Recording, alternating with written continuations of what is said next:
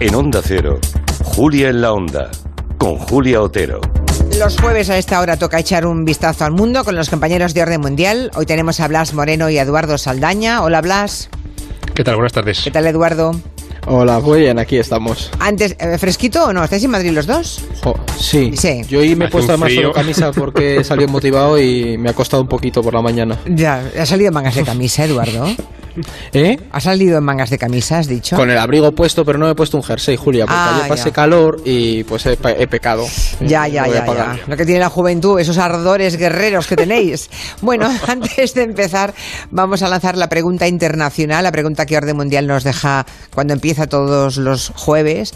Y mientras vamos hablando de otras cosas, aquel que tenga interés o que crea que se lo sabe, puede responder en, en nuestra página de Twitter. A ver con qué nos sorprendéis esta semana. Creo que la semana pasada lo averiguaron, ¿no? ¿Verdad que acertaron los oyentes? La mayoría, no sé cuál es la de hoy. Eso es, acertaron. Cuéntales, Edu. Hoy vamos a. Hemos planteado esta pregunta: ¿Cuál de estos tres países es el que tiene más población obesa o con sobrepeso? Y son Chile, México o Estados Unidos. Uy, pero parece muy demasiado fácil. Bueno, no lo sé.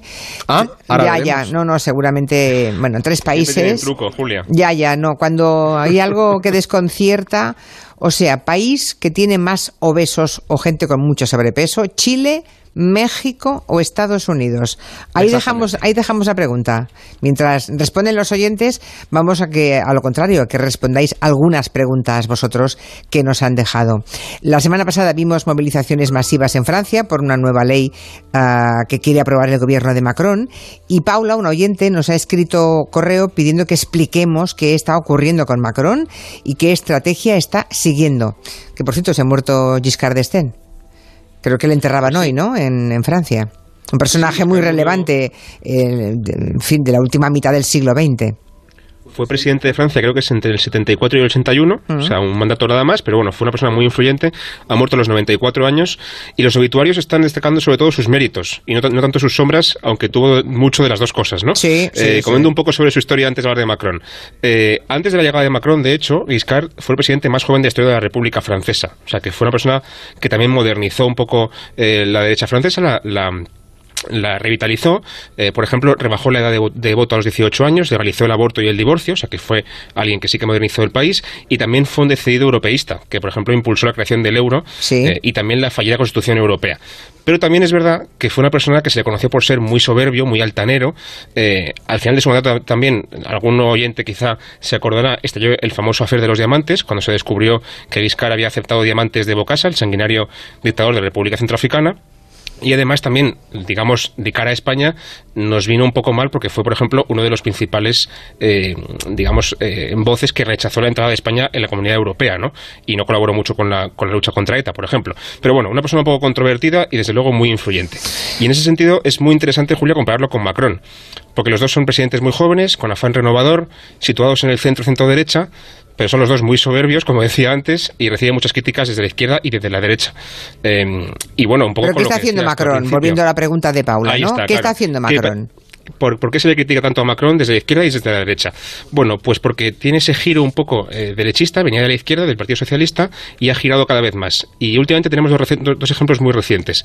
El primero fue su reacción a los atentados yihadistas de hace unas semanas, eh, recordemos en Francia, que el presidente respondió criticando lo que él llamó el separatismo islamista, que fue una cosa un poco abstracta que ofendió mucho a muchos musulmanes que no son radicales, ¿no?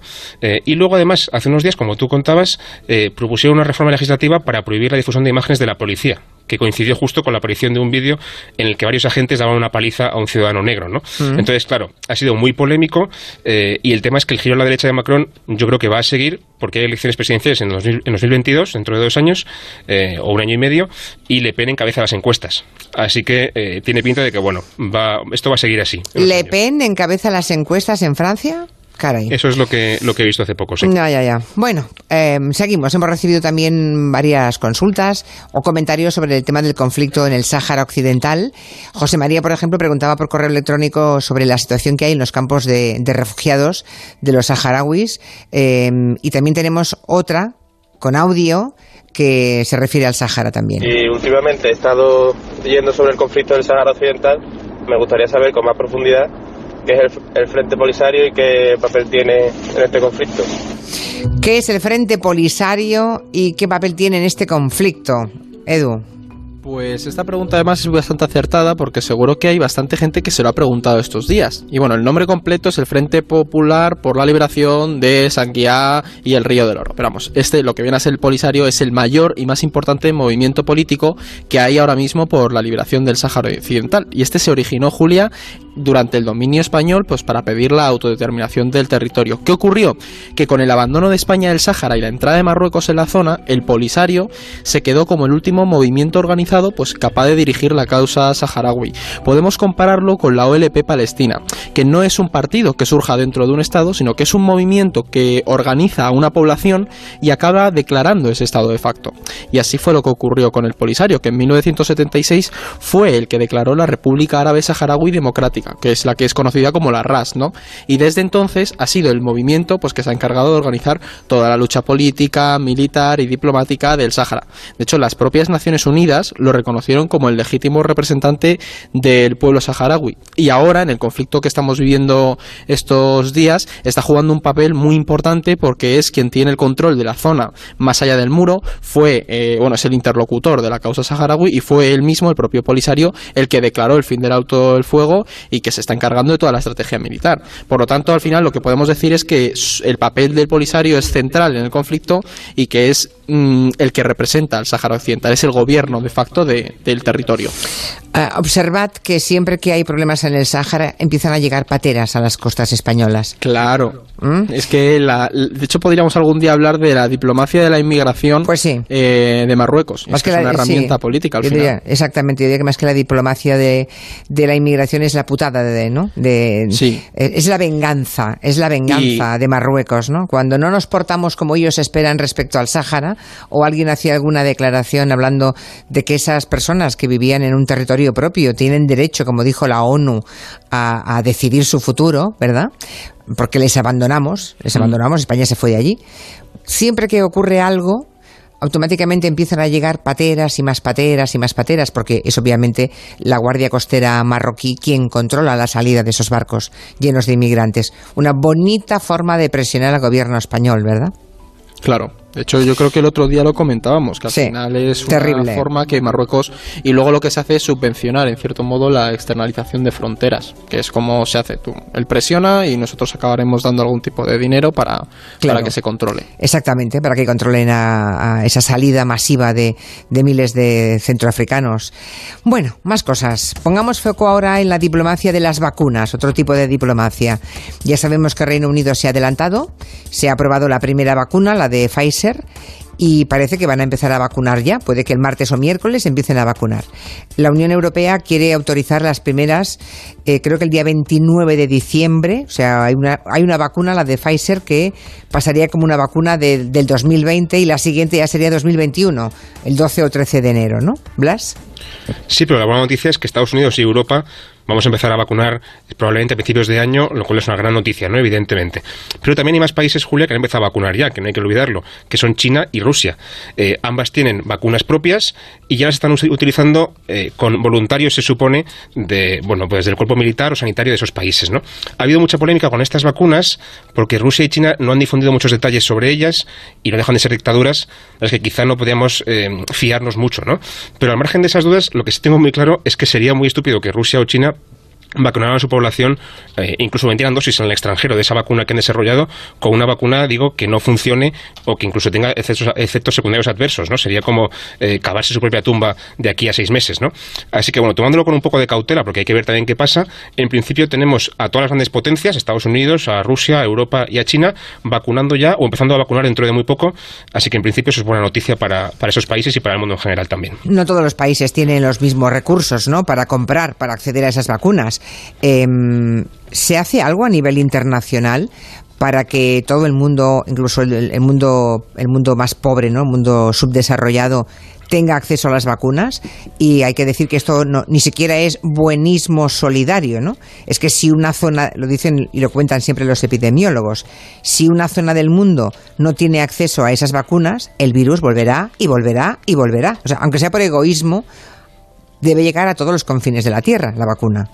Exactamente. De hecho, ese es uno de los principales motivos por el que se han creado algunas iniciativas eh, para, pues, para evitar que se cree lo que se puede definir, o hemos aquí definido en la oficina entre los tres debatiendo, como un apartheid sanitario. Es decir, que nos encontremos con una situación en la que los países que más dinero tienen pueden vacunar a su población, mientras los que no tienen se quedan a la espera pues, de que el precio baje para poder acceder a ese recurso. Y como tú dices, Julia, vale, eso mm, va en detrimento de todos, porque si tú de repente tienes una zona en la que no se ha vacunado a la población, el virus seguirá circulando y tendremos que, seguir con bastante preocupación. Claro, si, practicamos un apartheid eh, sanitario, lo que hacemos es crear un reservorio del virus Exactamente. Entonces, ¿qué se ha hecho? Pues se ha creado el Fondo de Acceso Global para Vacunas COVID, que se conoce como COVAX, y podemos decir que es una bolsa de vacunas. Distintos países y organizaciones se han unido para financiar millones de vacunas que son repartidas entre los estados que, que participan de esto. Entonces, la idea central es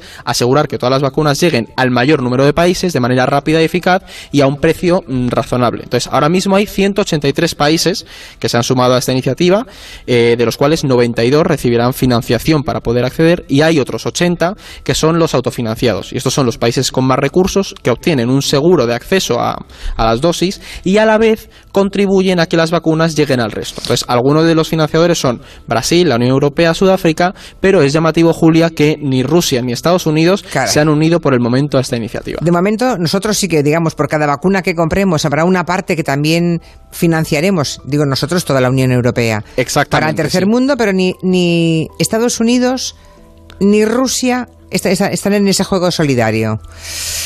Bueno, esos que no tienen epidemiólogos que les cuenten qué significa. ¿no?